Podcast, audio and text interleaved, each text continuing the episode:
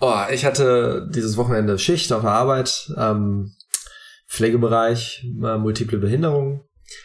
Und die Schicht war mega entspannt, aber bei uns greifen jetzt neue Bestimmungen zum Thema Bürokratie. Und äh, wie man bei dem Thema sich schon denken kann, es ist richtig nice. Es gibt halt neue Bestimmungen ähm, gesetzlich, dass wir halt alles dokumentieren müssen, was wir tun. Jede Maßnahme muss festgehalten werden über das ähm, Dokumentationssystem. Uh. Ja, und halt, es ist der größte, der größte Quatsch überhaupt. Halt, ähm, besonders die Sachen, die halt freiheitsentziehende Maßnahmen sind, was natürlich eine sehr ehrbare Angelegenheit ist, die auch überwacht werden muss. Ja, Aber ja, klar.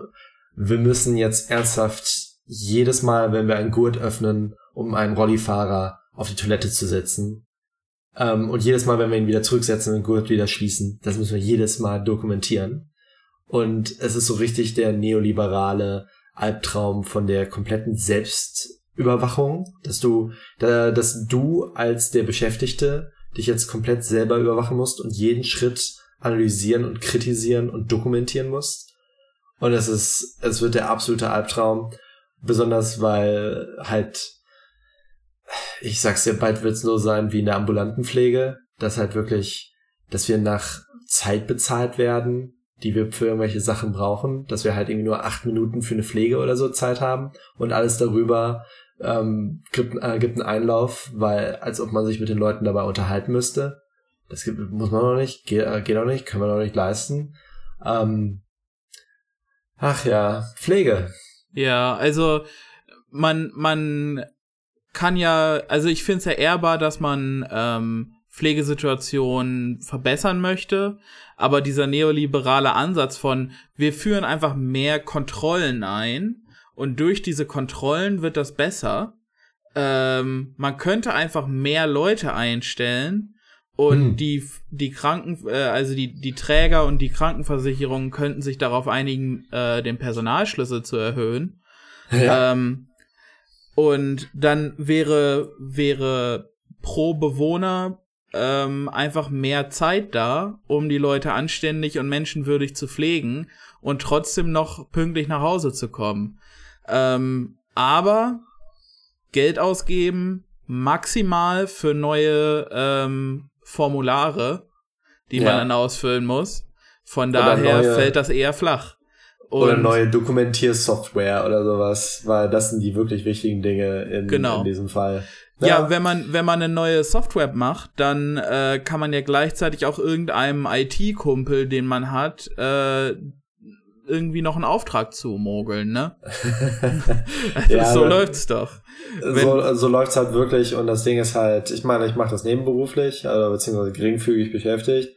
Ähm, und deswegen, ich, ich bin nicht mehr lange in dieser Branche quasi drinne, aber boah, dieser soziale Bereich, Pflege, Krankenhaus, Alter, äh, Altersheim, wenn du da länger als 10 oder 15 Jahre bist, brennst du aus und du wirst echt nicht be vernünftig bezahlt, ähm, besonders nicht im Vergleich zu vielen anderen Bereichen. Und seit 30 Jahren ist Fachkraft, äh, Fachkräftemangel als, als Thema, das bemängelt wird. Und es ist halt so wirklich zum Kotzen. Du, du bekommst so mit, wie das mittlere Management alles korrumpiert, wie Bürokratie allem das Leben aussaugt. Und du denkst so, boah, ich bin hier, um Leuten zu helfen. Ähm, und halt Leuten ein, ein möglichst uneingeschränktes Leben zu ermöglichen. Und stattdessen bin ich in der neoliberalen Hölle gelandet. Ja. Ach ja, das ist also, sehr ermunternd.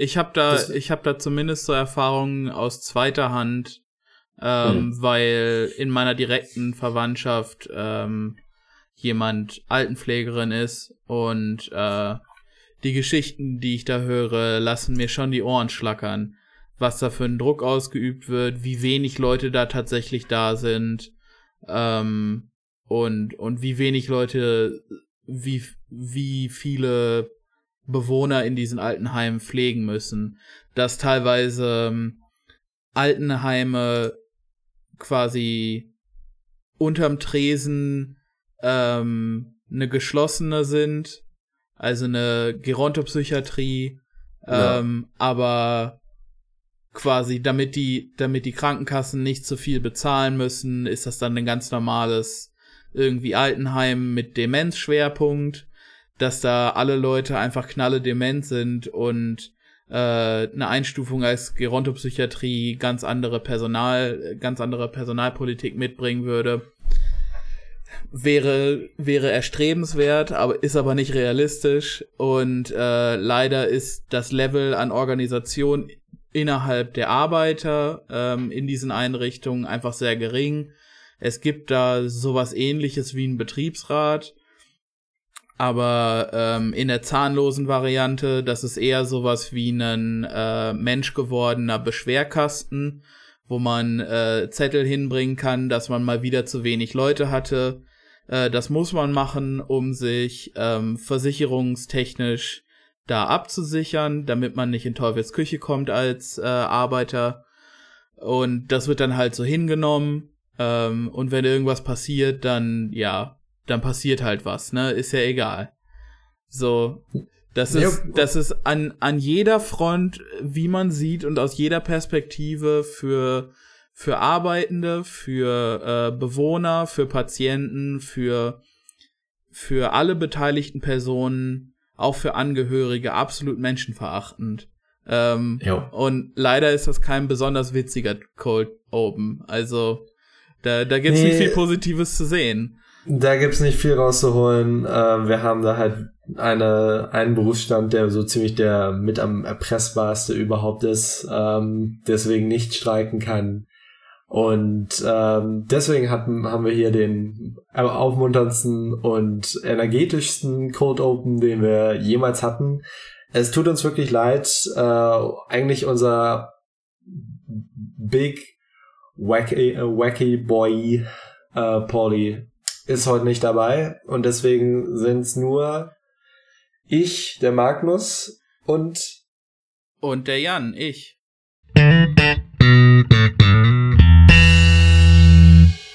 Äh, willkommen beim Hölle, Hölle, Hölle Cast. Wie ihr schon bemerkt habt, sind wir mittendrin in der Hölle. Ähm, wir sind richtig tief drinne.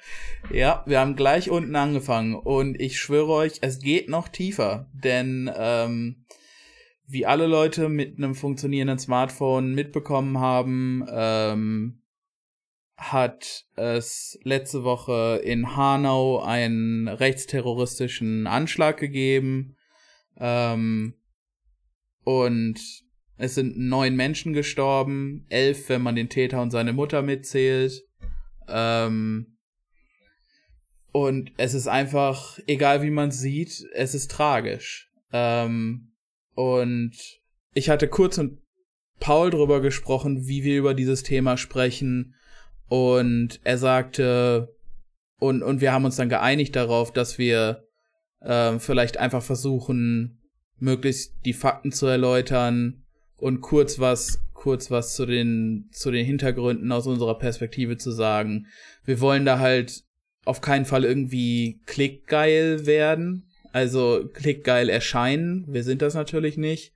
Ähm, und es geht hier lediglich darum, Solidarität zu zeigen mit den Opfern und mit Rassismus Betroffenen in Deutschland im Allgemeinen. Deswegen ist ganz wichtig, wenn wir über den Täter reden und über den Tathergang, dann geht's ja nicht darum, dass wir äh, da besonders viel Aufmerksamkeit schenken wollen, um halt äh, diesen Uff. Ich Ja, weiß also, nicht, ich ähm, man, wir wollen das sicherlich nicht rationalisieren. Ähm, Nein, wir, wir wollen auf gar, gar keinen Fall rationalisieren. Wir wollen, wenn wir über den Täter reden, das nicht eine, dem nicht eine Bühne geben. Wir müssen drüber reden, um zu wissen, wo es herkommt und wie man es verhindern kann. Und wir müssen drüber reden, weil leider auch Leute drüber reden, die halt eine Mitschuld oder ein Interesse daran haben, dass nicht drüber gesprochen wird, was halt Weggründe se- sind oder sein können, wo dann halt sehr schnell die psychische Krankheit vorgeschoben wird und äh, komplett vergessen wird, wie misogyn, rassistisch und faschistisch das Gedankengut von diesem, von diesem Wichser war. Ja, und wie, wie am Anfang schon erwähnt, ähm, es ist wichtig, darüber zu sprechen, um ähm, Leuten mit Rassismuserfahrung, die als Ausländer gelesen werden, in Anführungsstrichen, ähm, zu zeigen, dass auch wir weißen Boys ähm, uns quasi uns quasi hinter euch Leute stellen und und sagen, dass es so nicht geht. Ähm, ich kann das völlig verstehen und ich habe da auch viel auf Twitter retweetet von von Leuten ähm, aus diesem ja aus dem sag ich mal antirassistischen Twitter-Bereich von Deutschland ähm, viel von POCs retweet, retweetet, die äh, ihre Rassismuserfahrungen und ihre Gefühle zu Hanau ähm, geschildert haben. Ähm, kann man gerne noch mal kann man gerne noch mal unter dem Hashtag auch nachgucken. Ähm, respektvoll wäre es, wenn man einfach retweetet, ohne Kommentare hinzuzufügen. Ähm, bitte retweetet nichts von, ich weiß, ich rede hier wahrscheinlich ähm, ich, ich predige zum Chor, ne? Aber hm. äh, bitte retweetet nichts von Bild oder äh, Welt oder Fokus. äh, oder NTV oder wie ja, es alles Diese heißt. ganzen Hassblätter sind, sind mit daran schuld, dass das passiert ja. ist, was da passiert ist. Ja, auf jeden Fall. Und das ist halt immer, wo, wo du es halt schon ansprichst, ähm, der, den, den Tenor, den es halt auch so aus der ähm, antirassistischen deutschen Ecke so kommt, äh, finde ich halt sehr interessant, besonders weil wir halt nicht äh, nicht die Demografie sind, die halt tatsächlich in Gefahr ist. Äh, nämlich die Tatsache, dass wenn halt irgendwelche Politiker oder Medien ähm, sich hinstellen und sagen, ah, das war ein Angriff auf uns alle. Und ja, natürlich, irgendwo ist das ein Angriff auf uns alle, als, als halt Menschen, die Solidarität zeigen und fühlen. Aber das Ding ist halt, du und ich, wir sind nicht die Le äh, solche Leute, die halt aktiv angefallen sind. Wir sind, in ja. Anführungsstrichen, Bio-Deutsch. Wir müssen uns keine Sorgen machen für, um halt Alltagsrassismus, systemischen Rassismus. Wir müssen uns nicht äh, sonderlich Sorgen machen, dass wir am Freitag irgendwie auf dem, auf dem Heimweg erschossen werden. Weil wir sind ja. das, äh, wir, wir sind die Demografie, die halt angeblich verteidigt werden muss und deren Blutlinie reingehalten werden soll. Und deswegen ist es natürlich immer so semi-ironisch, wenn wir uns äh, dann hier hinsetzen und über die wichtigen Sachen der Welt reden. Dann wiederum äh, ist das auch unsere unsere Variante selber ein bisschen einfach ein bisschen äh, Frust abzulassen und halt auch nochmal die, diesen antirassistischen äh, Gedankengütern auch nochmal eine Plattform zu bieten. Ja, und äh, gerade dieses Angriff auf uns alle ist auch so eine typische liberale Aussage. Ähm, oh ja. Da, da sagt man dann, oh ja, äh, freiheitlich-demokratische Grundordnung. Ja, nee, fickt euch. So, ähm, ja, wirklich. Wenn, wenn, wenn die Leute, die heute auf Ausländer schießen, äh, oder auf Menschen, die als Ausländer gelesen werden, schießen, dann äh, morgen an die Macht kommen, dann geht's uns allen, äh, dann dann geht's uns uns Weißdeutschen äh, einfach so, wie es uns gestern auch ging, äh, nämlich ganz gut. Aber ja. anderen Leuten anderen Leuten geht's da deutlich schlechter. Und das ist es, was man mit White Privilege, mit weißem Privileg meint. Ähm, ja nicht, dass man es, weil man weiß, es automatisch besser hat, sondern dass man aufgrund seiner Hautfarbe nicht noch zusätzlich Probleme bekommt. Ähm, ja, weil, das, weil das, ist, das ist die Erklärung für diesen Privilegbegriff. Auf jeden Fall, weil wenn man uns sieht, ähm, wenn, äh, sieht man halt quasi die, die Ethnie ähm, der Mehrheit, die an der Macht ist. Und deswegen haben wir halt automatisch das Glück, dass wir deswegen nicht als ein anderer gesehen werden und deswegen nicht direkt als äh, ein, ein, ein wenn es auch unterbewusstes Feindbild zugeordnet bekommen. Das ist das große Privileg, was wir haben. Womit wir, äh, ich meine, wir beide haben auch unser Päckchen zu tragen im Leben und haben halt auch unsere ähm, Gebiete, wo wir halt äh, marginalisierten Minderheiten angehören. Aber trotzdem. Soweit, soweit würde ich, würde ich jetzt gar nicht gehen, dass ich da von Marginalisierung sprechen würde. Ähm, wir kommen halt beide nicht aus besonders reichen Verhältnissen und sicherlich hm. gibt es gibt es da was, wo wir vielleicht eher unterprivilegiert sind, aber wir sind wir sind weiße Männer in einer Mehrheitsgesellschaft aus weißen Menschen. Da gibt's Leute, die haben da deutlich mehr zu knausern. Klar, äh, Geld ist immer ein Faktor, ähm, aber auch, auch Stigmata in Bezug zum Beispiel auf mentale Gesundheit sind ne, sind ein, äh, sind ein Problem, aber nicht in dem Ausmaß, wie es zum Beispiel Rassismus ist. Auf jeden Fall, nein. Das ist, ähm, da ist gar kein Vergleich wirklich äh, äh, zu ziehen. Besonders halt auch nicht in einer Gesellschaft wie unserer.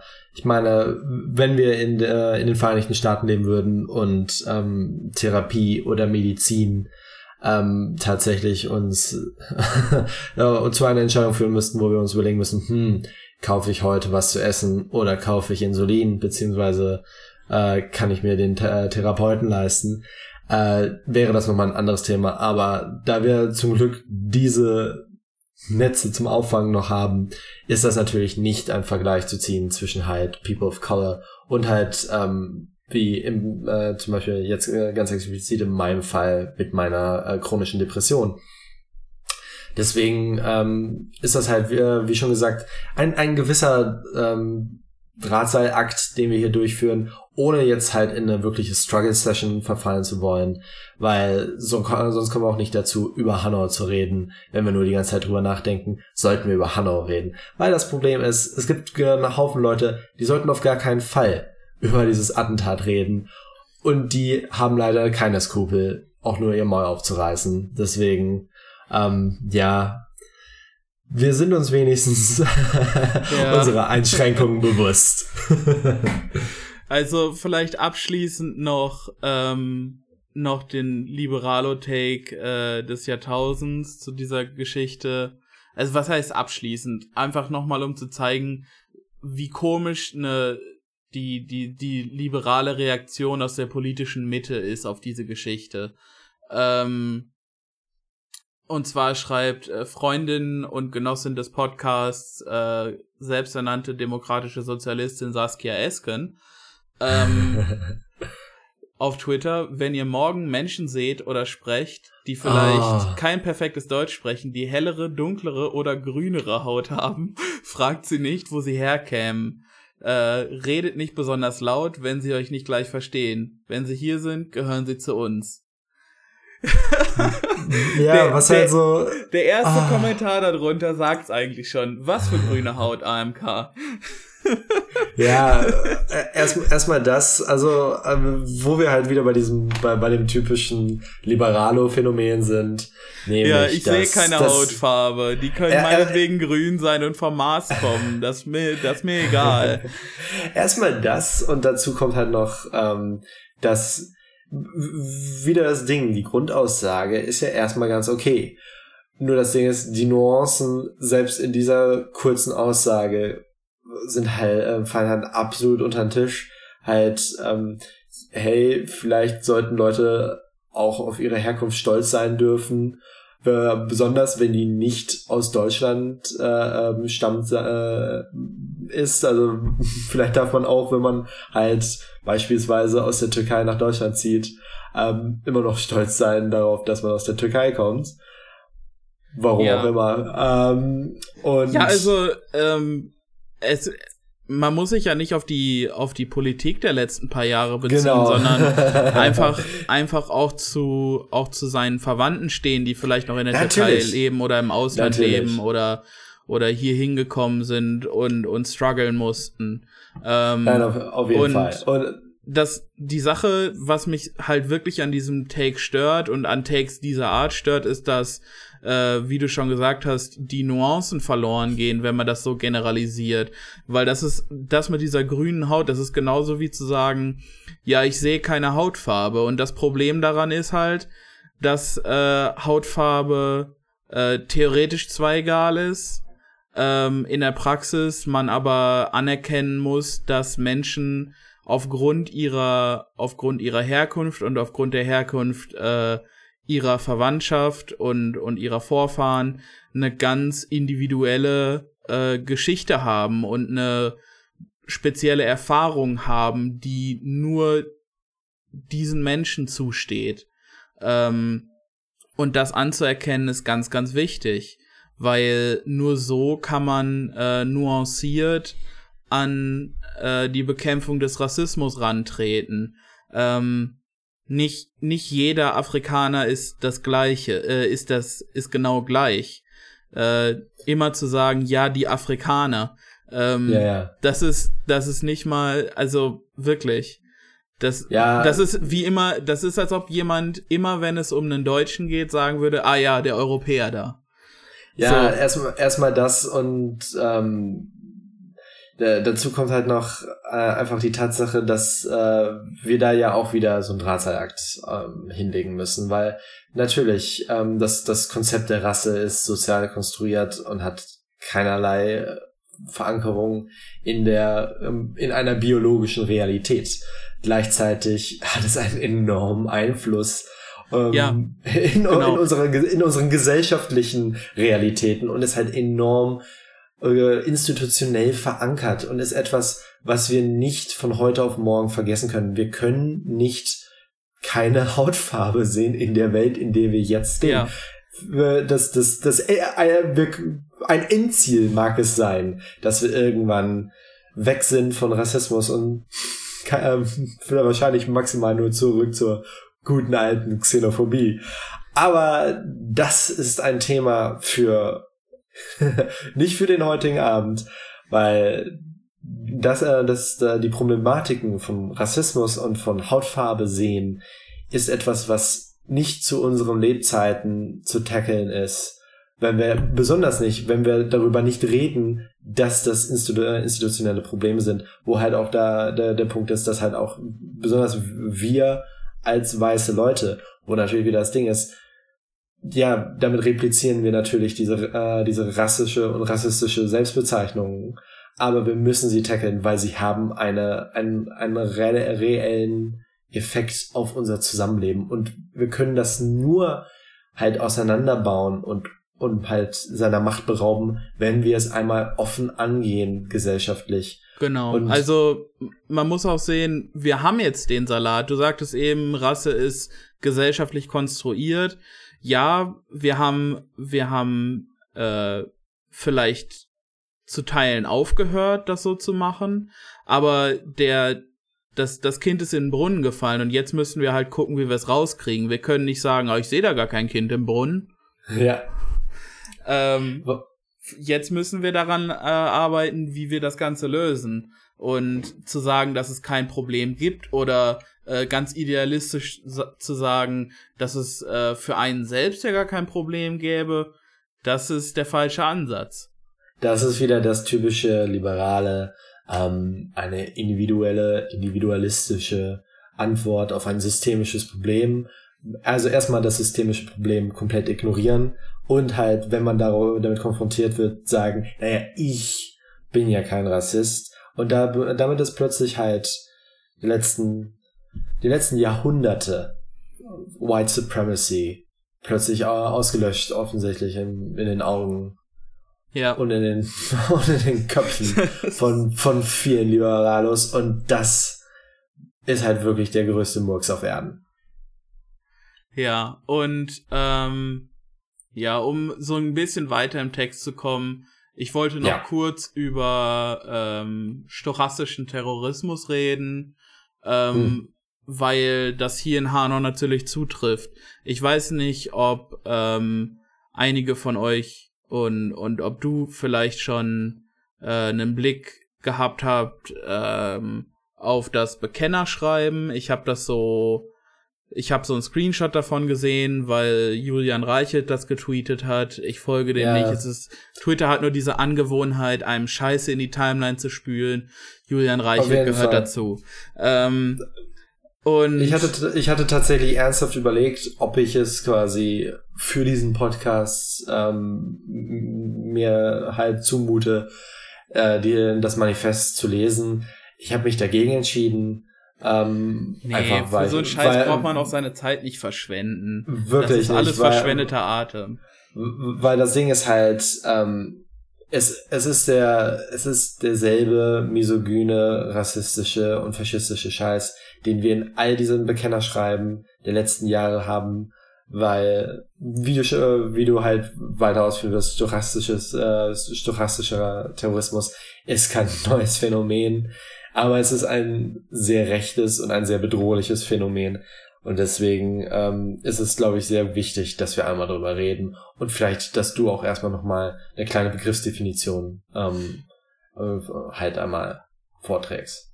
Ähm, ja, definitiv. Also stochastischer Terrorismus ähm, ist im Grunde Terrorismus, der äh, durch Einzeltäter ausgeführt wird, wie den Täter von Hanau, ähm, die aber diese Einzeltäter haben vielleicht keine keine Verbindung durch persönlichen Kontakt oder organisationellen Kontakt. Also es gibt keine keine Terrororganisation, die die jetzt irgendwie radikalisiert und scharf macht und äh, denen einen Auftrag gibt und die versorgt irgendwie mit Infrastruktur. Aber ähm, im Gegensatz dazu ist bei stochastischem Terrorismus halt, ähm, ja, wie soll ich das sagen? Medien sind im Grunde schuld. Medien verschiedenster Art. Das ist der, da sind, wie eben genannt, die Blätter Bild, Welt, Fokus, ähm, etc. dran schuld. Rechte und, und rechtslehnende ähm, Blätter, die quasi Hass schüren. Und ähm, dann gibt's da, wie zum Beispiel beim Christchurch-Attentäter, äh, der sich darauf bez bezog, die sogenannte Meme-Kultur ähm, aus Messageboards wie 8chan und 4chan ähm, und zum Teil auch von Reddit, ähm, die Leute halt radikalisiert. Ähm, ich kann da nur einen, gerade zum, zu dem letzteren Phänomen, ähm, kann ich nur empfehlen, mache ich einen Link in der Beschreibung zu einem Video, das ich sehr gut finde. Da geht's äh, um die sogenannte PewDie-Pipeline. Ähm, Hm. Das ist natürlich ein bisschen clickbaity, aber da geht's auch darum, welche Rolle PewDiePie zum Beispiel darin spielt, ähm, Leute zu radikalisieren und also er macht das natürlich nicht alleine. Stochastischer Terrorismus heißt stochastisch. Stochastik ist quasi äh, Wahrscheinlichkeitslehre und Wahrscheinlichkeitsrechnung, weil durch alle diese eben genannten Faktoren die Wahrscheinlichkeit steigt, dass ein Einzeltäter einen Anschlag verübt. Das ist quasi, worauf sich stochastischer Terrorismus runterbrechen lässt. Ähm, es ist eine Vielzahl Faktoren, die einzelne Täter radikalisieren und dafür sorgen, dass irgendwo irgendwann irgendjemand einen politisch motivierten Terroranschlag verübt. Ähm, und das macht es natürlich gefährlich, weil man ähm, das im Grunde nicht wirklich überwachen kann. Horst Seehofer versucht das zwar ähm, und scheitert, er- scheitert kläglich, äh, aber findet neue Wege, linke Räume ähm, und linke Organisationen auszuspähen und generell Bürgerfreiheiten äh, und Bürgerrechte einzuschränken. Aber äh, es ist unglaublich schwer, ähm, in der, in der jetzigen Situation stochastischen Terrorismus effektiv zu bekämpfen, weil die radikalisierenden Faktoren so kompliziert und so mannigfaltig sind. Also es gibt so viele, dass man, dass man quasi, ähm, selbst wenn man das Internet abschalten würde, wenn das Internet keine Rolle spielen würde, gäbe es immer noch Printmedien, äh, die Hm. diese Rolle übernehmen würden und übernehmen. Ähm, Auf jeden Und Fall. Niemand- meine, niemand ist da alleine für verantwortlich. Die Bild macht nicht den Terroristen, aber die Bild und 4chan und ähm, und rechte Verlage wie äh, wie heißt er? Äh, berühmter rechter Verlag, irgendein Herrenname. Äh, ähm, du weißt, was ich meine, ne? ich weiß, was ich, äh, was du meinst. Ähm, ich habe keine Ahnung, äh, wie der, wie der Verlag Ja, jedenfalls, jedenfalls Jan aus der Zukunft hier. Wir beide meinen den Kopfverlag. Ähm, viele, viele Faktoren führen halt dazu, dass Leute ähm, erst das Ganze so mit Ironie und mit Witz machen und so Meme-Kultur mäßig.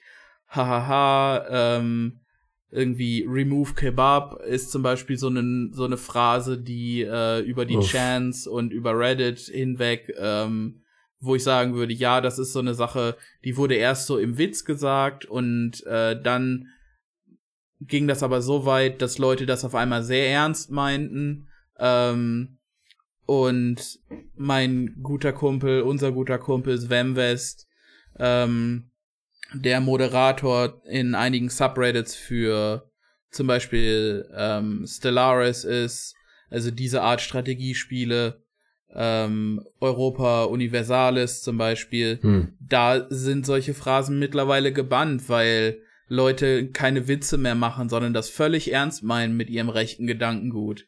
Und ja. ähm, so, so geht das halt. Und dann ja. hast du solche Leute, wo, wo dann vielleicht, wo dann vielleicht, ähm, wenn man sich dieses Bekennerschreiben anguckt, man sich denkt, der ist doch völlig irre. Ähm, aber das ist nicht der Fall. Das ist einfach, das ist halt einfach nur eine Nazi. Ähm, klar, kann das sein, dass da irgendwie eine psychische Erkrankung irgendwie komorbid war mit dieser, mit dieser Neigung zu Verschwörungstheorien und rechten Bullshit. Aber im Grunde ist er halt einfach eiskalt von, hat er sich radikalisieren lassen, nicht von einer Person, sondern von einer Ansammlung rechter Medien, ähm, und hat dann den Entschluss gefasst, diesen Anschlag zu verüben. Ähm, ich denke, man tut da niemandem einen Gefallen mit, wenn man das auf irgendeine psychische Erkrankung schiebt als Hauptgrund. Nein, auf gar keinen Fall. Ähm, was ich halt da wieder sehr interessant finde, ist, ähm, wir haben ja schon immer eine Rolle von Medien bei ja, Gewaltakten. Äh, ein, ein, ein Amoklauf ähm, ist häufig äh, ein, ein, ein, ein Aufruf und ein Verlangen nach Aufmerksamkeit, was häufig auch darauf gesteuert ist, ein Vermächtnis zu hinterlassen, was dann halt in den Medien, Medien propagiert wird. Ähm, sei es halt eine, ein, eine Bekennerschrift oder halt einfach nur die, der Akt des Mordens selber.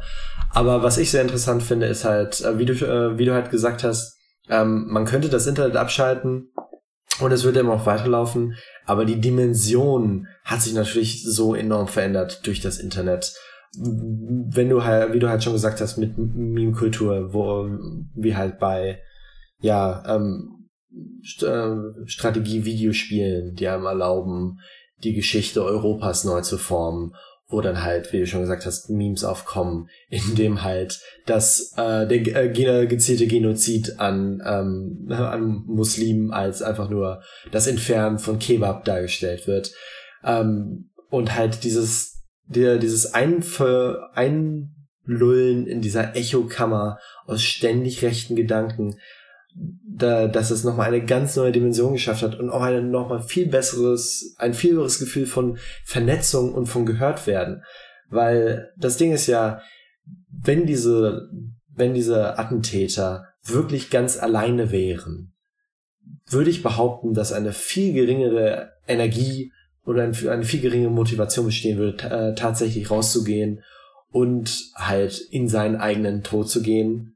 Weil wir, wir wissen alle, da, dass das Faschismus ein, ein Todeskult ist. Aber um halt ein, ein Held zu sein, der den Heldentod, den, äh, einen, einen Märtyrertod stirbt, muss es Leute geben, die sich an den erinnern. Und diese, diese Internetkultur speziell auch nochmal, diese rechte Internetkultur auf den Imageboards und Subreddits da draußen, die halt ähm, enorm rechts, in, aber in einer in, in enorm guten Art, dies zu, äh, zu vertuschen und runterzuspielen und zu ironisieren, ähm, äh, erlauben halt einfach, dass man, äh, dass sich halt eine, eine Gruppe von Leuten äh, von der ganzen Welt zusammenfinden kann, die halt allesamt rechte Gedankengüter teilen und allesamt sich das Gefühl äh, geben, von, äh, voneinander gehört zu werden und trotzdem als komplette Lone Wolves am Ende agieren können. Weil ja. die sind vernetzt und sie sind doch allein.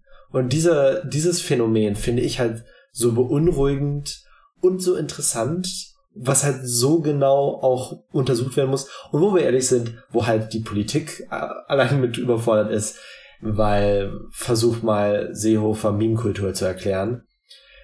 Ja, nee, Aber, da würde ich ihm lieber erklären, wie Online-Banking funktioniert. Auf jeden Fall. Und das halt, das ist halt, das ist halt ein ehrliches Problem. Äh, das ist auch ein Problem, was äh, für, für, für Eltern und Freunde äh, und in der Umgebung von, von, von solchen Leuten, von Leuten, die halt ja leicht auch zugänglich für, für diese rechten Memes ähm, und rechten Insiderwitze sind. Weil ich meine, das, das eines, eines der bekannteren ähm, ja rechten Meme-Symbolen, sagen wir jetzt mal, in letzter Zeit, die halt als Re äh, von den Rechten übernommen wurden, ist ja das Okay-Sign. Weil, ja, und, und das ist, und da, das ist ähm, geplant als Dog Whistle ähm, ja. in den in den in den Chan-Foren. Ich weiß nicht, ob 4chan oder 8chan. Ähm, Macht es einen Unterschied? Leute aber sagen, A-Chan sei radikaler, aber äh, äh, ich habe noch nie wirklich einen Fuß äh, in die Chance gesetzt, einfach nur weil der Ruf schon vorauseilte. Ja, aber auch nee. da ist wieder, ist halt wieder, es ist genial. Es ist genial, wenn du sagst, schau dir dieses Foto von einem Haufen irgendwie County Sheriffs aus den Vereinigten Staaten an, die da alle mit Schusswaffe und halt der, den, den, der Hand geformt zum Okay-Symbol dastehen und du sagst, das sind offensichtlich Nazis, die offensichtlichen äh, Dog Whistle abgeben. Und es stimmt. Aber du wirkst wie ein Wahnsinniger. Du wirkst ja, genau. wie, du, du wirkst wie Charlie Kelly aus Always Sunny, der die Verbindung sie, äh, sieht zwischen den Briefen aus der, äh, aus der Behörde. Und er ist einfach nur, er kann einfach nur nicht lesen und denkt deswegen, dass anstatt nach Pennsylvania alle Briefe an Pepe Silver gehen. Du, du, du wirkst wie das Klischee von dem Verschwörungstheoretiker. Ja, und das ist, das ist voller Absicht. Das ist ähm, voller Absicht. Das, das wurde tatsächlich so geplant äh, als Dog Whistle. Viele Dog Whistles sind ja eher so so semi geplant, die passieren und dann werden die, dann werden die so zur Dog Whistle. Aber da hat, da gibt's tatsächlich äh, Leute, die das komplett durchgeplant haben, wie man, ähm, wie man quasi die politische Linke äh, als Idioten dastehen lässt, ähm, als Verschwörungstheoretiker dastehen lässt, indem man dieses Zeichen benutzt und dann gleichzeitig eine plausible deniability erzeugt, äh, weil diese Geste ja quasi schon vorher existiert hat. Man erfindet da nichts Neues, man besetzt nur die Bedeutung dieses Zeichens anders äh, und Linke, die dann das Gegenteil behaupten, stehen dann als als weniger kredibil da, als ein bisschen durchgedreht da. Ähm, und das ist die ganze Intention dahinter. Und das ist quasi, das ist echt schon die Spitze äh, der Entwicklung von Dog Whistles. Ähm, also für alle Zuhörer, die vielleicht nicht so bekannt sind mit dem Begriff der Dog Whistle, ähm, hm. das heißt so, weil äh, ähnlich wie beim Namensgeber der Hundepfeife nur Leute, die wissen, äh, was was das Zeichen ist und die den Code kennen, ähm, das Zeichen erkennen. Ähm, genau. Wenn, wie, wenn Hunde, zum Beispiel, wie Hunde halt eine, wie Hunde halt eine andere Frequenz als Menschen hören. Genau. So haben Nazi, Nazis quasi intern eine Art Frequenz drauf, die sie halt erkennen, wenn sie gespielt wird, aber für alle anderen nicht hörbar, beziehungsweise in diesem Kontext eher nicht seh, äh, einsehbar ist. Und deswegen halt de, ein, eine perfekte Kommunikationsart, weil du kannst es in der Öffentlichkeit machen. Du ja. kannst so laut wie du willst in deine Dog Whistle reinpfeifen und, und da allen deine, äh, allen Hunden im Umkreis schlackern die Ohren. Aber kein Mensch bekommt's mit. Und genauso ist es halt mit den Liberalos, die halt nicht sehen, dass halt das Okay-Zeichen halt gezielt als, als offenes Erkennungssymbol für ne äh, Neonazis dient. Ja, und ähm, das, das Wichtigste im Grunde, damit so eine Dog Whistle funktioniert, ist ähm, sogenannte plausible deniability. Also, dass du es äh, plausibel abstreiten kannst, dass das tatsächlich eine rechte Symbolik ist oder ähm, rechter Duktus ist. Ähm, hm. Wenn man zum Beispiel wenn man sich zum Beispiel ähm, ja das Okay-Zeichen anguckt oder ähm, immer wenn jemand von Kulturmarxismus redet ja. ähm, oder von von ähm, Welteliten, äh, dann lässt sich das sehr schnell auf ähm, oder oder zum Beispiel von von äh, Judeo-Bolschewismus redet. Was natürlich, was schon halt sehr unsubtil ist. Also, ja, das ist, das ist schon sehr on the nose, so, aber das, ähm, das, das äh, lässt sich halt alles super schnell runterbrechen auf, oh ja, der meint Juden. Also, ja. Ja. Ähm, das, ja. Ist, das sind alles sehr gut bekannte ähm, Dog Whistles. Gerade Kulturmarxismus hat ähm, hm. als Begriff innerhalb der neuen Rechten sehr schnell Bekanntschaft erlangt äh, durch Leute wie Stephen Molyneux und Jordan Peterson, ähm, die so als rechte Vordenker quasi äh, gelten. Ja. Und, und im Grunde weißen Ethnonationalismus verbreiten, wo sie gehen und stehen. Außer Jordan Peterson, der die geniale Idee hatte, ah, seine. Der wird nicht mehr so viel gehen und stehen. Ja, zumindest nicht in nächster Zeit, ne? Also nee, für alle, die. Da ist halt, Bitte? wo wir halt, wo wir halt quasi eine kleine, kleine Vorausmeldung, äh, was jetzt folgt, könnte als Ableism äh, interpretiert werden. Das Ding ist, wir machen uns nicht drüber lustig, dass der Herr Peterson auf, äh, aus Gründen, die halt Jan gleich erläutern wird, wahrscheinlich ähm, niemals wieder wirklich in der Öffentlichkeit reden wird. Äh, wir machen uns über diesen Fakt nicht lustig. Wir machen uns nur drüber lustig, dass ein, äh, ein Mensch, der halt diesen rugged Individual, äh, Individualism, den wir immer anprangern, predigt ähm, und halt ja systemische Probleme einfach leugnet und sagt, ach, Du musst dich um dein eigenes Leben kümmern. Kümmer dich nicht um die Gesellschaft. Kümmer dich nicht um Politik. Höre nur auf meine politischen Meinungen, die ich äh, predige. Dass er halt durch seine individuellen, individualistischen Entscheidungen da gelandet ist, wo er gelandet ist, ist mindestens hart ironisch und ist halt irgendwann ein ganz klein bisschen äh, äh, verdient, wenn man so empathielos ist wie Jordan Peterson. Deswegen Go of King, erzähl uns, warum Jordan Peterson erstmal also, nicht mehr auftauchen wird. Ähm, für alle, die es nicht mitgekriegt haben, Jordan Peterson ähm, hat äh, oder die die Tochter von Jordan Peterson hat. Vielleicht müssen wir sogar noch mal für für die in der hintersten Bank ganz kurz noch mal zusammenfassen, wer Jordan Peterson ist. Jordan ähm. Peterson ist ja, wie ich eben schon erwähnte, so ein rechter Vordenker. Viel, also wer wer Interesse hat, kann sich das gerne durchlesen. Ich empfehle Videos zu Jordan Peterson von Philosophy Tube, von Age Bomber Guy, ähm, von ähm, Three Arrows, von ähm, Jack. Von, von den von der BreadTube Elite. Ja, also von von von diesen Leuten gibt's äh, jeder von denen hat ein cooles Jordan Peterson Video gemacht. Ähm, das kann man sich, wenn man da mehr Lust auf diesen Menschen hat, kann man sich das gerne mal geben. Ähm, bereitet euch darauf vor, dass eure YouTube-Mentions, äh, eure YouTube-Suggestions äh, heilloses Chaos werden. Äh, YouTube radikalisiert alles, was nicht bei drei auf dem Baum ist. Danach ähm, ist nur noch Ben Shapiro, Stefan Molyneux und halt, ja. ähm, halt so und Sargon auf der Card. Ja, war es, war, hat es den Holocaust gegeben? Immerhin gab es eine Blaskapelle in Auschwitz und einen Swimmingpool für die Wächter. Deswegen kann es ja nicht so schlimm gewesen sein. Wo wir wieder bei Dog Whistles sind, das ist einer der beliebtesten Sachen. Oder Leute, die halt so Sachen sagen wie, ähm, äh, die waren da nur zum Entlausen.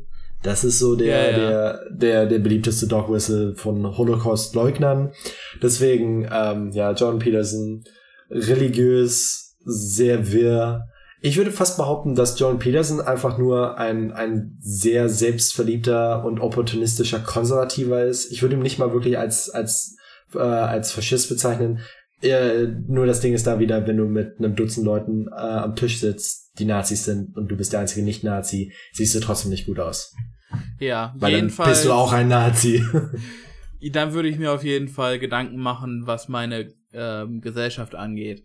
Ähm, also, äh, aus der Verwandtschaft von Jordan Peterson sind Meldungen äh, rausgekommen, dass er, äh, um seine Benzodiazepin-Abhängigkeit zu behandeln, äh, nach Russland gegangen ist, um um sich da in ein künstliches Koma versetzen zu lassen, um quasi ja. die Entzugserscheinungen, die äh, sowas, äh, die die so eine Cold Turkey Geschichte ähm, mit sich bringt, äh, wo man quasi von 100 auf 0 sofort absetzt den Scheiß, ähm, um, um diese Entzugserscheinungen zu vermeiden, hat er sich in ein künstliches Koma versetzen lassen. Oh, und ja. ähm, da war er einige Zeit drin und natürlich ist sowas nicht wie Einschlafen und Aufwachen und es passiert nichts, sondern äh, der gute Herr hat jetzt herbe Hirnschäden. Was für ja. ein, was, also man muss schon die Ironie so ein bisschen, ne?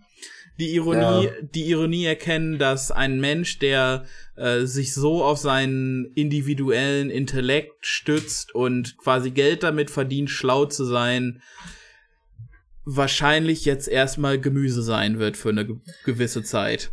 Ja, ähm, und da, da ist halt echt so, so das Ding, eine, eine Reihe an Entscheidungen, und eine Reihe an, an Verhältnissen, weil man muss halt festhalten, dass Jordan Peterson ein, ein großer Prediger von halt Drogenabhängigkeit ist, ein eigenes persönliches moralisches Versagen ähm, äh, ist äh, und dann die Tatsache, dass er halt, ähm, ich meine, die Umstände sind ziemlich tragisch, wenn wir ehrlich sind. Seine, seine Frau hat Krebs bekommen, er kam mit dem Stress nicht klar, deswegen hat Benzos als Beruhigungsmittel bekommen, ist abhängig geworden ähm, von äh, halt, weil, weil die aufgrund von Depressionen immer mehr genommen hat.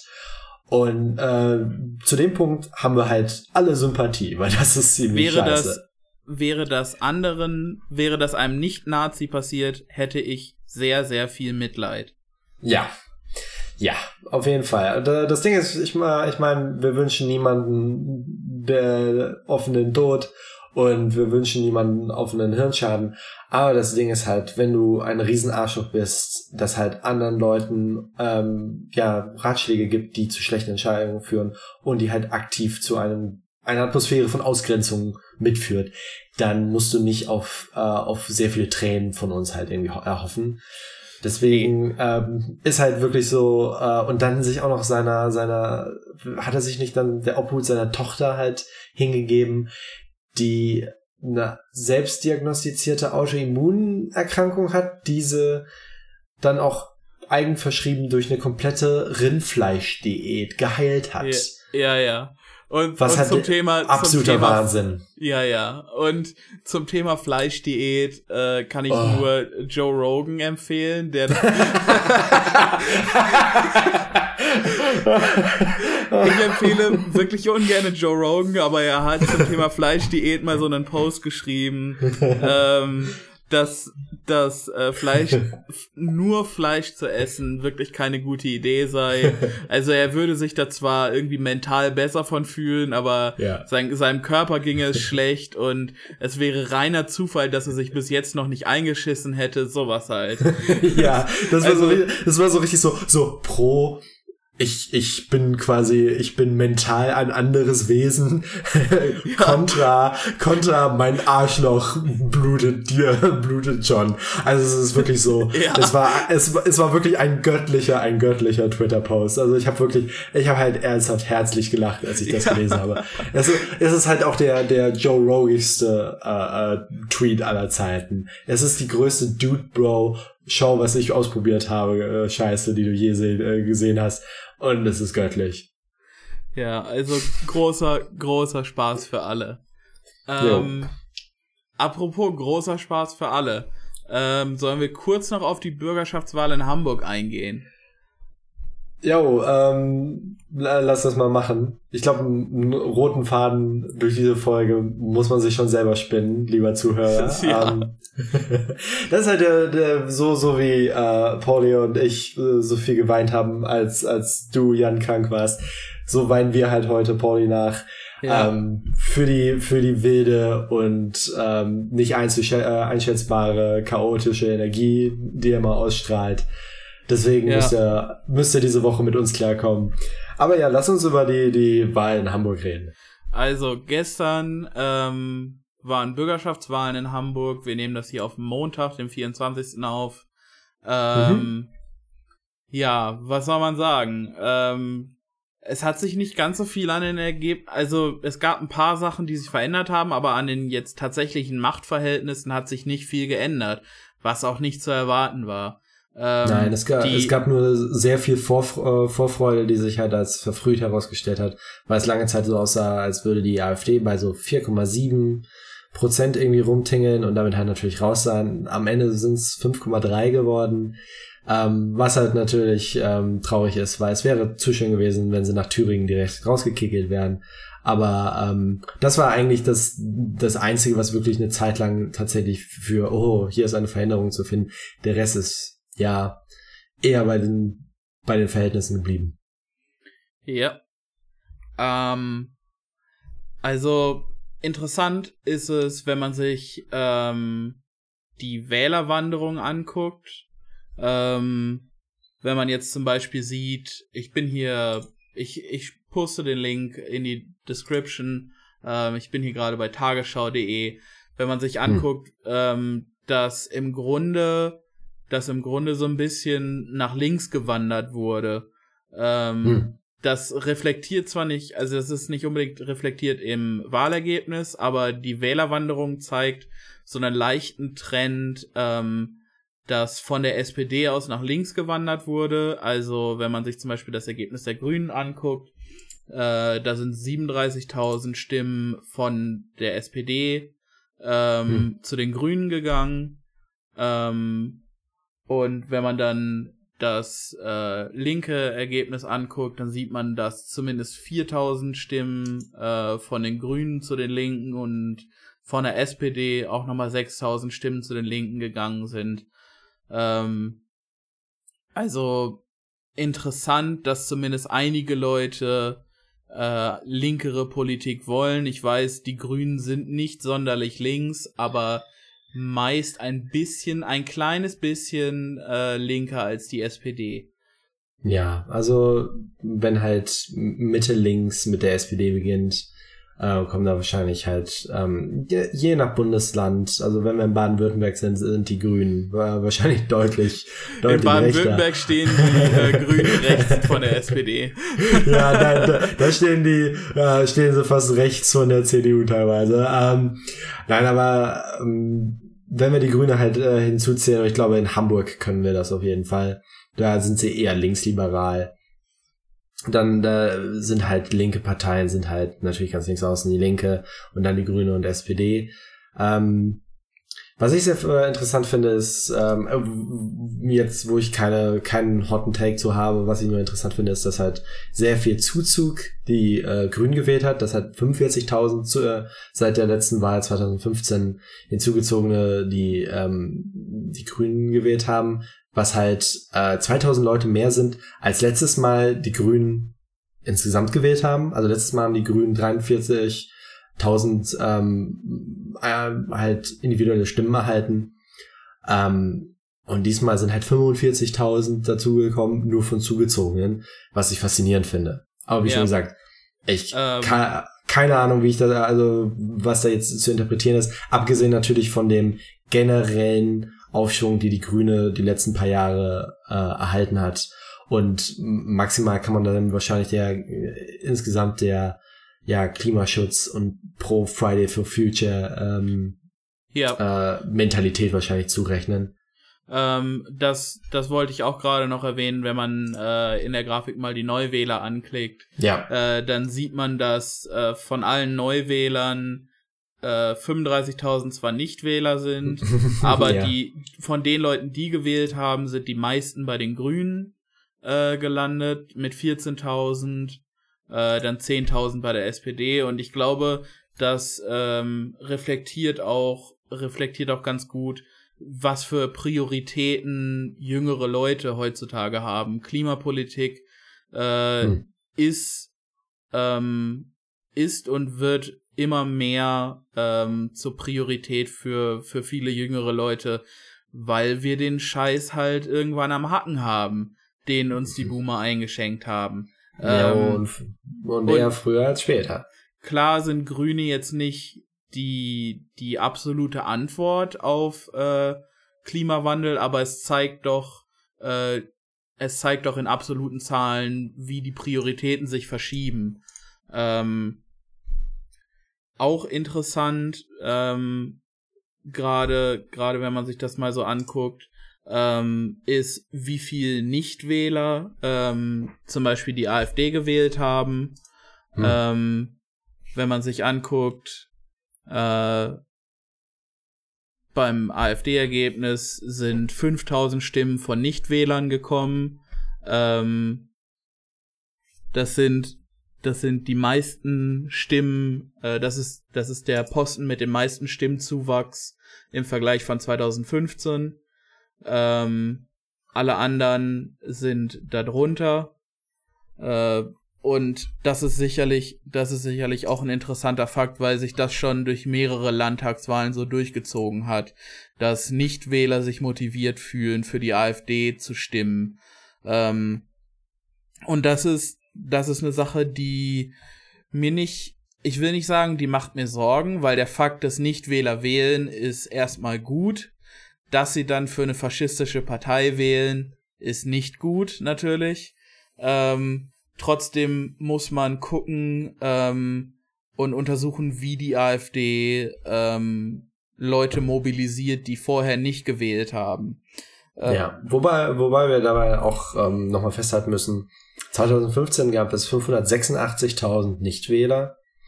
Ähm, halt äh, dieses Jahr waren es 508.000. Sprich, wir haben äh, wir haben äh, 80.000 Leute ungefähr, die halt mehr, äh, die dieses Mal tatsächlich an die Wahlurne gegangen sind. Davon ist die Hälfte zur SPD, danach äh, 29.000 zur Grünen, dann auf Platz drei CDU und Linke, dann die FDP und dann erst die AfD. Was halt natürlich wieder da halt, da ist natürlich auch zu sagen, Hamburg ist generell linker als der Durchschnitt des Landes. Ja, ironischerweise äh, ist Hamburg sehr links, aber die SPD in Hamburg sehr rechts. Ja, ja, Also, ja, auf jeden Fall. Ist, ich weiß auch nicht, ob man, ob die, ob die SPD irgendeinen Weg findet, in Hamburg nicht gewählt zu werden. Ähm, ich glaube, dazu müsste man erst äh, erst irgendwie Helmut Schmidt wieder ausgraben und Frankenstein-Experimente an ihm machen ähm, in der SPD-Parteizentrale in Hamburg. Vielleicht Ja, hört dann jemand auf, äh, vielleicht hören dann Leute auf, die SPD zu wählen. ja, klar. Das ist Ähm, natürlich auch eine enorme Hochburg. Ich hatte da im Vorfeld mit Paul drüber gesprochen und er sagte, dass ähm, viele Leute, die in anderen, die jetzt demografisch gesehen in anderen Ländern ähm, die AfD und, und andere konservative Parteien wählen würden, ähm, in Hamburg dazu tendieren, die SPD zu wählen. Das ist da auch so eine, so eine bourgeoise Sache, dass man halt die SPD wählt. Ähm, Ja, was halt sehr interessant ist, ähm, ich hatte ähm, eben noch eine Statistik gesehen, wo es halt darum geht, ähm, wer nach wirtschaftlicher Lage wählt. Ähm, und das wurde halt unterteilt in zufriedene und unzufriedene. Ähm, und halt, ähm, dass halt bei, bei der SPD halt der Anteil an, an Leu Leuten, die die SPD wählen und sich als zufrieden oder und unzufrieden wirtschaftlich betrachten, ungefähr auf der ähm, quasi ja ähm, im selben äh, selben Verhältnis ist. Wohingegen äh, zum Beispiel keine große Überraschung bei der CDU äh, oder Grünen oder FDP eher Leute ähm, diese Parteien wählen, die sich tatsächlich, die tatsächlich zufrieden mit ihrer wirtschaftlichen Lage sind. Und dann auch wieder keine so große Überraschung. Die Linke und die AfD sind die beiden Parteien, wo halt klar unzufriedenere äh, Leute äh, wählen. Äh, ähm, wo aber halt da wieder, das äh, finde ich sehr faszinierend ist, wie viele Leute, die tatsächlich zufrieden mit der wirtschaftlichen Lage in, in Hamburg die SPD wählen, wo man halt, äh, äh, ähm, ich weiß, das ist ausgelutscht und Klischee und schon seit langer, langer Zeit falsch, aber halt ähm, als äh, Arbeiterpartei SPD würde man annehmen, dass da halt mehr Leute unzufrieden mit der wirtschaftlichen Lage sind.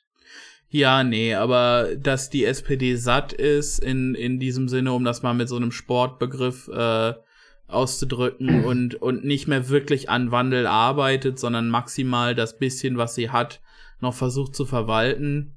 Ähm, das haben wir schon hinreichend in anderen Folgen erläutert. Also auf jeden ähm, Fall. Das ist die SPD, die SPD ist ein Schatten ihrer selbst, aber das schon seit sehr langer Zeit. Mittlerweile gibt's nur ja, einfach, natürlich. mittlerweile spürt man die Konsequenzen dieser Zahnlosigkeit nur einfach auch an der Wahlurne. Ähm, Natürlich, weil wo und- da natürlich an- aber auch immer das Ding ist äh, zwischen wie die SPD ist, wie deren Politik ist und wie sie sich selber verkauft. Ja, also die, ich weiß nicht, meine persönliche Wahrnehmung von SPD-Politikern ist halt immer schon sehr Establishment, also sehr irgendwie äh, professionell und ähm, sehr, keine Ahnung, sehr Profi-Politiker. Im Gegensatz zu anderen Parteien. Ich denke, die Grünen kriegen das sehr gut hin, dieses Joschka Fischer Sportschuhe und Strickpulli-Image aufrechtzuerhalten. Obwohl Ja, das ja auch Fall. nicht so ist. Diese haben ja auch schon viel Regierungsbeteiligung in Staaten und auf Bundesebene bekommen. Natürlich, das, äh, das würde ich zum Beispiel auch ein bisschen dazu schreiben, dass halt besonders so die äh, seit seit seit der also eigentlich natürlich schon äh, schon seit Jahrzehnten, dass halt die SPD eine gewisse Sophistication sich aufgebaut hat, aber halt auch ähm, finde ich da ist äh, Parallelen zu ziehen zu halt ähm, so Tony Blairs Labour Party, äh, Party Ja, in- ja, in das ist UK. schon sehr Blairite, ja. Ist Genau, wie, wie halt auch Schröder sehr, sehr eher ähnliche Anbahnung hatte. Und das zieht sich halt durch die SPD bis heute durch. Ja, die Ähm. SPD, die SPD hat noch keinen äh, Corbyn gefunden. Nee, und wir hoffen mal schwer, dass das jetzt möglichst schnell geschieht. Ja, doch. Also es wäre wünschenswert. Also ähm, die Sache ist, Kevin Kühnert ist eigentlich noch zu jung und ich will gar nicht. Ich persönlich habe da nichts gegen, wenn Leute jung sind ähm, und und politische Verantwortung übernehmen. Es ist nur einfach so, dass äh, man in Deutschland im Polit-Establishment äh, nirgendwo ankommt, wenn man nicht zumindest irgendwie 25 Jahre lang irgendwie tief im Hintern gesteckt hat. Ja, auf jeden Fall. Wo wir halt generell bei dem Problem von, von den politischen Parteien sind, dass du halt ähm, eine, eine, eine Ewigkeit als Parteisoldat äh, schon gedient haben musst und dass halt deine Persönlichkeit ähm, schon so scheiße sein muss, damit du überhaupt so lange äh, irgendwie Arschkriechen halt aushalten kannst. Ja, und das, und deswegen das ruiniert es halt immer Ja. Das, das ruiniert den besten, äh, den besten Kommunisten irgendwie. Wenn man sich anguckt, was zum Beispiel Leute wie Andrea Nahles, als sie noch bei den Jusos waren, alles vom Stapel gelassen haben. Ähm, da, Ja, ja, ja. da kriegt aber äh, der demokratische Sozialist in mir ähm, Pipi im Höschen, äh, weil das so schön ist. Also, keine Ahnung. Es ist halt, es ist halt ähm, ganz klar und, und beobachtbar, dass man, um in der SPD-Spitze anzukommen, irgendwie jede Art Ideologie ablegen muss. Ähm, sonst, sonst ist man nicht, nicht innerhalb der Partei wählbar. Alles, was einen Ja. innerhalb der Partei nicht wählbar äh, machen würde, würde einen außerhalb der Partei sehr wählbar machen, würde ich behaupten. Weil man zum Beispiel nicht wie die linke Partei ähm, diese die gleiche Angriffsfläche hat, was äh, zum Beispiel SED-Vergangenheit angeht. Äh, die SPD ist in der Geschichte relativ squeaky clean.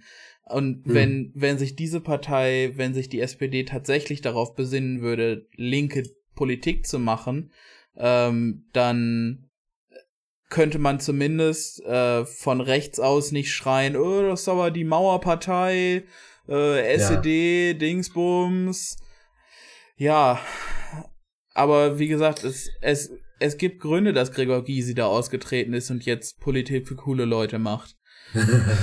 ja, auf jeden Fall. Und das sind äh, besonders halt so diese, äh, wie, wie Parteien halt intern strukturiert sind und wie halt da die Machtverhältnisse sind und die Sorte Persönlichkeit, die man halt im Durchschnitt haben muss, um halt da oben hinzukommen, ist halt ein Grund, warum ich persönlich halt als, als Anarchisten mein Problem mit politischen Parteien habe. Ähm, aber wie wir ja auch schon häufiger klargestellt haben, ist, dass ähm, sowohl Paul als auch ich ähm, nicht die Sorte Anarchisten äh, sind, die halt ähm, Elektoralismus als, als Konzept direkt für irgendwie ähm, ja verdammen weil es ist sehr äh, sehr wichtig kurzfristig Leuten zu helfen. Ja, also man muss das ist das ist halt äh, am ehesten damit zu machen, dass man in, in dem System, wie es halt heutzutage aufgebaut ist, dass man halt vielleicht ein paar Leute wählt, die nicht aktiv die Leute, äh, die die Arbeiterschaft irgendwie in den Tod ähm, äh, einspart. Und das, äh, die äh, findet man halt immer noch eher bei SPD, Grünen und halt besonders bei der Linken. Und deswegen bitte, bitte, bitte wählt alles, äh, wäh geht wählen und wählt die Linke, äh, selbst wenn ihr sie nicht wirklich mögt, äh, selbst wenn ihr eure Probleme habt. Es ist immer noch besser, als nicht zu wählen und halt anderen Leuten ähm, dann die, die Möglichkeit zu schaffen, äh, halt das durch die Unterrepräsentierung von, von linken Stimmen auch in dem Wahlprozess halt konservativere Stimmen mehr Macht haben, weil die werden ihre Macht skrupellos ausnutzen, weil, weil sie an Elektoralismus glauben und die werden diese Macht nutzen, um halt Leuten zu schaden.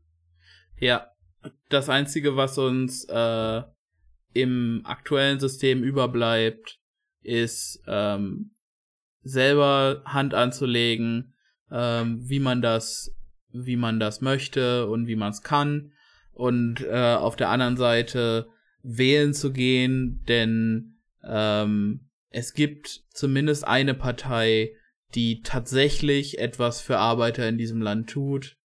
Ähm, das ist die Linke.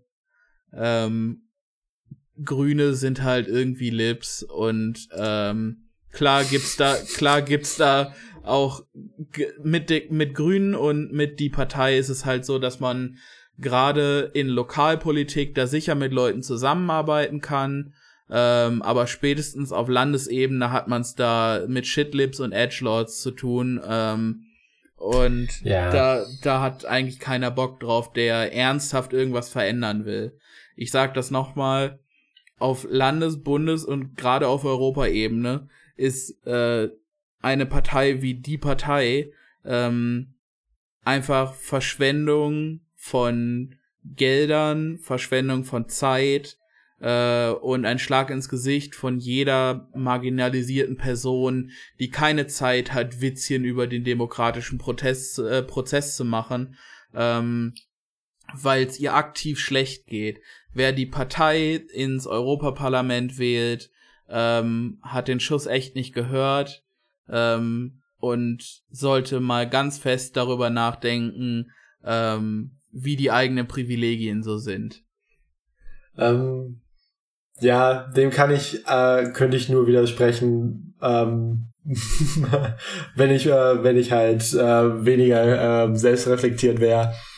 Deswegen, ähm, ich bin nicht ganz so hart auf, auf äh, Landes- und Bundesebene und auch, auch nicht ganz so hart auf Europaebene gegenüber der Partei, aber ich stimme dir, ich stimme dir im weitesten zu.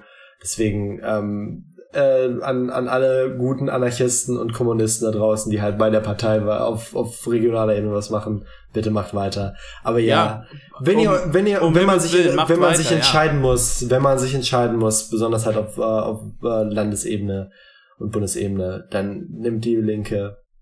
Ähm, es wäre schön, wenn es halt äh, auch noch mehr äh, sozialistische Parteien im Mainstream gäbe ähm, aber wir können froh sein, dass wir die, äh, dass wir eine Partei haben, die halt ernsthaft demokratisch-sozialistisch ist. Wohingegen halt viele, viele Parteien, ich meine, wenn wir äh, halt nach Amerika gucken, Bernie Sanders tanzt auch so ein bisschen zu, äh, also zwischen den Stühlen von demokratischem Sozialismus und Sozialdemokratie. Deswegen wir können froh sein, dass wir wenigstens eine Partei haben, die wirklich fest im sozialistischen Sattel sitzt. Und ähm, auch besonders mit, mit, mit der, ähm, mit, mit unserer Geschichte können wir, glaube ich, ganz froh sein, dass wir die noch haben. Ja, Und deswegen definitiv. Ist auch, das ist wieder halt Maulen auf hohem Niveau. Ja, klar. Ähm, aber ehe wir uns hier noch ewig im Kreis drehen, äh, würde Ja. ich sagen, wir lassen es für heute sein. Ähm, und dann würde ich mich hiermit verabschieden. Das war der Hölle, Hölle, Hölle Cast äh, mit mir, Jan. Und mir, Magnus. Ähm, falls ihr uns folgen wollt, wir sind auf Twitter unter @hhhcast zu finden. Ähm, mein persönlicher Twitter-Account ist youngpatrick1. Ähm, Markus, dein Twitter-Account? Ähm, mein Twitter-Account ist The Real Magnus K. Ähm, weil irgendwann äh, werden wir so groß sein, dass ich mich äh, im Nachhinein darüber freue, dass ich mich äh, sicherheitshalber schon mal The Real genannt habe. ähm, der, der Tag wird kommen. Ich, äh, ich glaube fest dran. ähm, und Pauls Twitter-Account ähm, Ist ist at, at hat unterstrich recht, weil er recht hat. Äh, Genau. Ich meine, hört unsere anderen Folgen, er hat halt einfach recht. er hat ähm, eigentlich immer recht. Ja. Und wenn ihr uns mal auf Englisch zwar, aber Computerspiele spielen sehen und hören wollt, äh, dann könnt ihr das gerne äh, tun, indem ihr uns auf Twitch folgt. Auf Twitch heißen wir Left Euro Gaming. Ähm, auf Twitter auch äh, at Left Euro Gaming. Ähm, wir forcieren das Ganze ein bisschen mehr, weil wir unbedingt äh, Affiliate werden wollen, um äh, das Sweet Sweet Amazon Cash zu kriegen. Yes. Ähm, oh, Jeff, give it to me. Baby. Ja, Gut, und dann würde ich sagen, tschüssi, ne? Jo, tschüss.